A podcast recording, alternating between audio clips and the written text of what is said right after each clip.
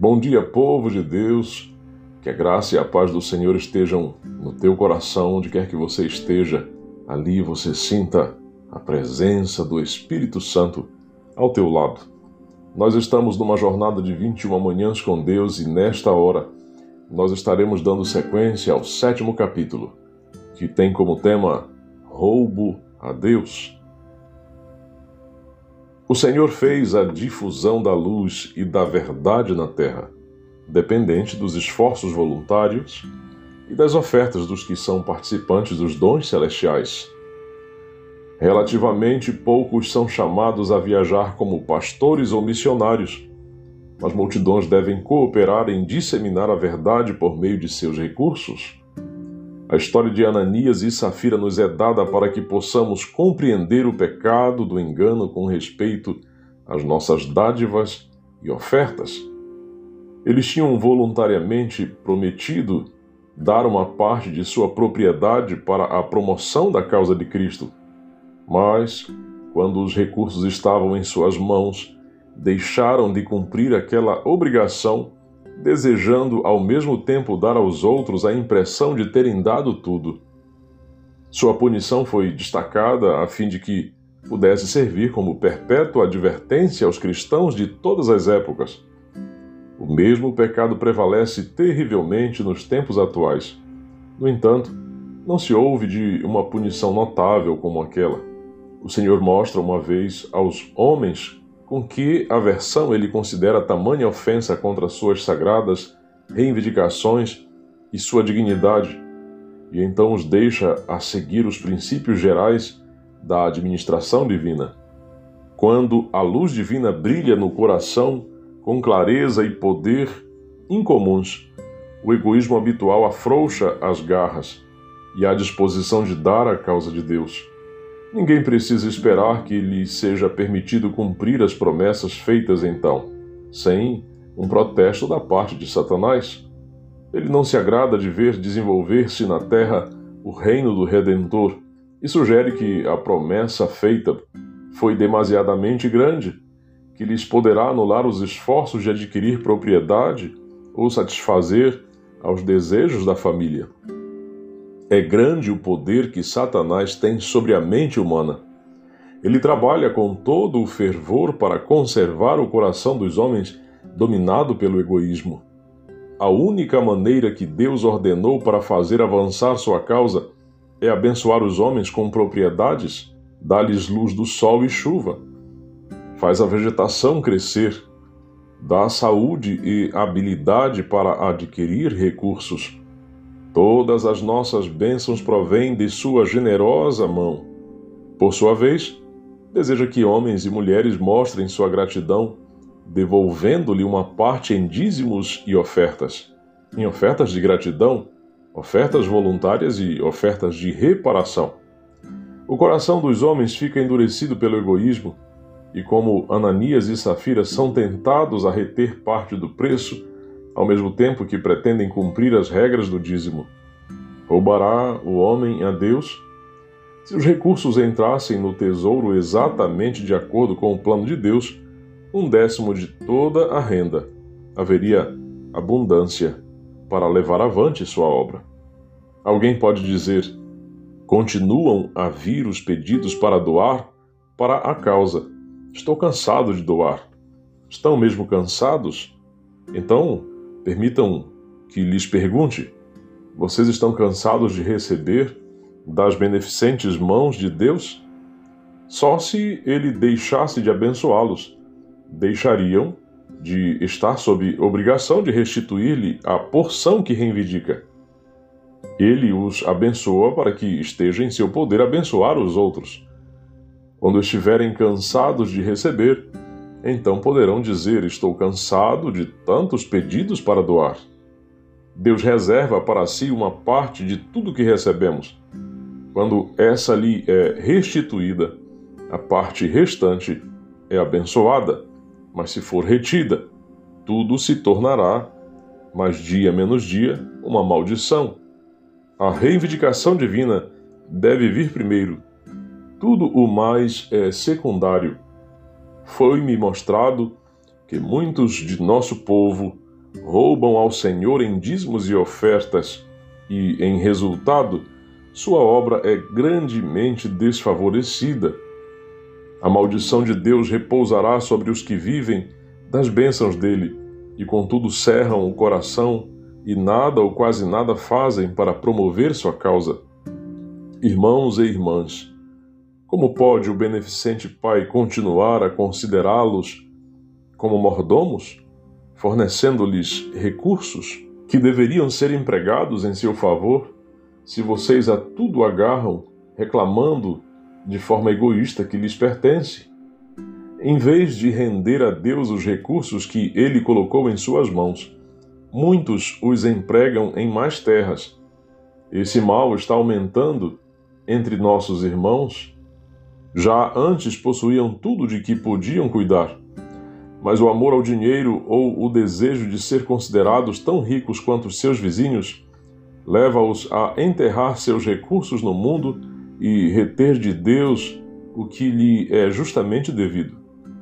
Ainda vamos nos surpreender se não prosperarem? Ficarão decepcionados se Deus não lhes abençoar as colheitas? Se nossos irmãos se lembrassem de que Deus pode abençoar uns poucos hectares de terra e torná-los tão produtivos como se fosse uma grande propriedade, não continuariam a enterrar-se em aquisições, mas deixariam seus recursos derivarem para o tesouro de Deus.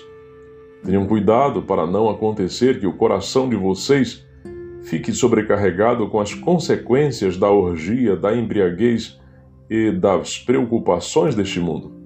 Lucas, capítulo 21, verso 34.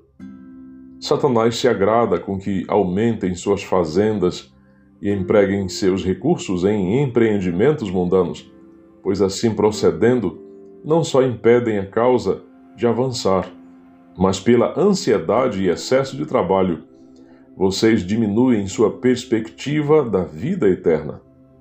Agora é tempo de acatar a ordem de nosso Salvador. Vendam os seus bens e deem esmola. Façam para vocês mesmos bolsas que não desgastem, tesouro inesgotável nos céus. Lucas 12, verso 33. Nossos irmãos deveriam estar reduzindo suas posses em vez de aumentá-las. Estamos prestes a mudar-nos para uma terra melhor, a celestial não vamos proceder como quem quer continuar habitando confortavelmente sobre a terra, mas ajuntemos nossos objetos no espaço mais limitado possível. Virá o tempo em que de modo algum poderemos vender. Logo sairá o decreto proibindo os homens de comprar ou vender a qualquer pessoa, senão aos que tenham o sinal da besta. Estivemos perto de ver isso acontecer na Califórnia. Pouco tempo atrás, mas foi apenas a ameaça do sopro dos quatro ventos. Até agora, eles têm sido contidos pelos quatro anjos. Não estamos bem preparados. Ainda há uma obra a ser efetuada, e então os anjos receberão a ordem de soltar os quatro ventos para que soprem sobre a terra. Esse será um tempo decisivo para os filhos de Deus, um tempo de tribulação tal como nunca ocorreu antes Agora é nossa oportunidade de trabalhar. Há, entre muitos que professam a verdade, um espírito de inquietude. Alguns desejam mudar de cidade ou estado, comprar grandes áreas de terra e desenvolver um próspero negócio. Outros desejam ir para a cidade. Assim, as igrejas pequenas são abandonadas à fraqueza e ao desânimo para depois desaparecer, sendo que se os que as deixaram estivessem dispostos a trabalhar um pouco e com fidelidade, poderiam proporcionar comodidade à sua família e ficar livres para se conservar no amor de Deus. Muitos que se mudam acabam se desiludindo, perdem a pequena propriedade que possuíam, sacrificam a saúde e finalmente abandonam a verdade. O Senhor está vindo. Que cada um mostre sua fé por meio das obras a fé na iminente volta de Cristo está desaparecendo das igrejas e o egoísmo as leva a roubar a Deus para servir aos próprios interesses pessoais. Quando Cristo habita em nós, seremos abnegados como Ele. Vi que muitos só negam a causa de Deus enquanto estão vivos, acalmando a consciência com a ideia de que serão caridosos na morte. Dificilmente ousam exercer fé e confiança em Deus para dar qualquer coisa enquanto vivem. Mas essa caridade no leito de morte não é o que Cristo exige de seus seguidores. Ela não pode desculpar o egoísmo da vida deles. Os que se apegam às suas propriedades até o último momento entregam-na à morte em vez de fazê-lo para a causa. Os prejuízos ocorrem continuamente, bancos vão à falência e as propriedades vão sendo perdidas de muitas maneiras. Muitos se propõem a fazer algo, mas adiam o assunto. E Satanás entra em ação para que de modo algum os meios sejam postos no tesouro. Perdem-se antes de voltar para Deus, e Satanás se alegra com isso. Se desejarem fazer o bem com seus recursos, façam-no logo, antes que Satanás meta suas mãos e atrase a obra de Deus. Muitas vezes, quando o Senhor abre o caminho, para os irmãos usarem seus meios no avanço de sua causa, agentes de Satanás lhes apresentam algum empreendimento que, sendo positivo, poderia duplicar seus bens. Mordendo a isca, investem seu dinheiro, assim a causa e muitas vezes nem eles mesmos nunca recebem uma moeda sequer. Irmãos, lembrem-se da causa e quando tiverem recursos à sua disposição, Estabeleçam para vocês mesmos um bom fundamento para o futuro, a fim de que possam desfrutar a vida eterna. Pois vocês conhecem a graça do nosso Senhor Jesus Cristo, que, sendo rico, se fez pobre por amor de vocês, para que, por meio da pobreza dele, vocês se tornassem ricos. 2 Coríntios 8, verso 9. Que darão a Jesus? Ele deu tudo por vocês não lhe será conveniente confiar suas dádivas generosas a testamentos da morte. Não podem garantir com o menor grau de segurança que a causa seja beneficiada por eles. Satanás age com muita astúcia para levar os parentes a tomar posições falsas para que o mundo fique com o que foi solenemente dedicado à causa de Deus. Recebe-se sempre muito menos do que a soma desejada Satanás põe no coração de homens e mulheres um protesto contra a ação de parentes que se propõem a executar seus desejos na aplicação de sua propriedade.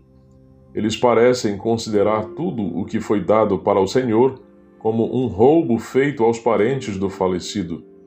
Se vocês desejam que seus recursos sejam aplicados na causa, façam enquanto viverem a doação de tudo aquilo que não necessitem para seu sustento. Alguns irmãos estão fazendo isso e desfrutando o prazer de ser seus próprios testamenteiros. Será que a cobiça das pessoas tornará necessário que sejam privadas da vida, para que as propriedades que Deus lhes emprestou não fiquem inúteis para sempre? Que nenhum de vocês traga sobre si a condenação do servo negligente que enterrou o dinheiro de seu senhor. Mateus 25, verso 18. A caridade na hora da morte é um pobre substituto para a beneficência em vida. Muitos deixam tudo para amigos e parentes, exceto uma insignificância que dão para o supremo amigo, que, sendo rico, se fez pobre por amor de vocês. 2 Coríntios 8, verso 9 que sofreu insultos, zombarias e morte para que pudessem ser filhos e filhas de Deus. Contudo, esperam que, quando os justos mortos ressuscitarem para a vida imortal, esse amigo os leve também para as suas eternas habitações. A causa de Cristo é roubada não por um simples pensamento passageiro, não por um ato impensado, não, é por um ato voluntário de vocês mesmos que fazem o próprio testamento colocando suas propriedades à disposição de não religiosos. Depois de terem roubado a Deus durante a vida, continuam a roubá-lo após a morte e fazem isso com o pleno consentimento de todas as suas habilidades mentais em um documento que é chamado de seu testamento. Qual você acha que será o testamento do Mestre em seu favor por assim procederem para com ele? Que dirão quando lhes pedir conta de sua administração? Vamos orar? Grande Pai, tu assistes a vida de cada um dos teus filhos. E nesta hora, Senhor, quando falamos contigo e refletimos em tua palavra, sei que teu Espírito visita os corações, porque conhece a vida de cada um, porque conhece, Senhor, o que vai no íntimo da alma. Então te peço, Deus, se porventura no íntimo do coração dos teus filhos existe egoísmo, existe, Senhor, o interesse de roubar o teu reino, Senhor. Rogo misericórdia, peço transformação de vida, mudança de coração. Te lembra dos teus filhos, abençoa-os, mas, Senhor, converte-os antes que seja tarde demais. Sustenta-os, Senhor, com a tua graça e a tua misericórdia e opera nestes corações a transformação de vida, que é o maior de todos os milagres, é o que peço em nome de Jesus. Amém. E graças a Deus. Que Deus continue te abençoando, onde quer que você esteja. É o nosso desejo em nome de Jesus. Forte abraço.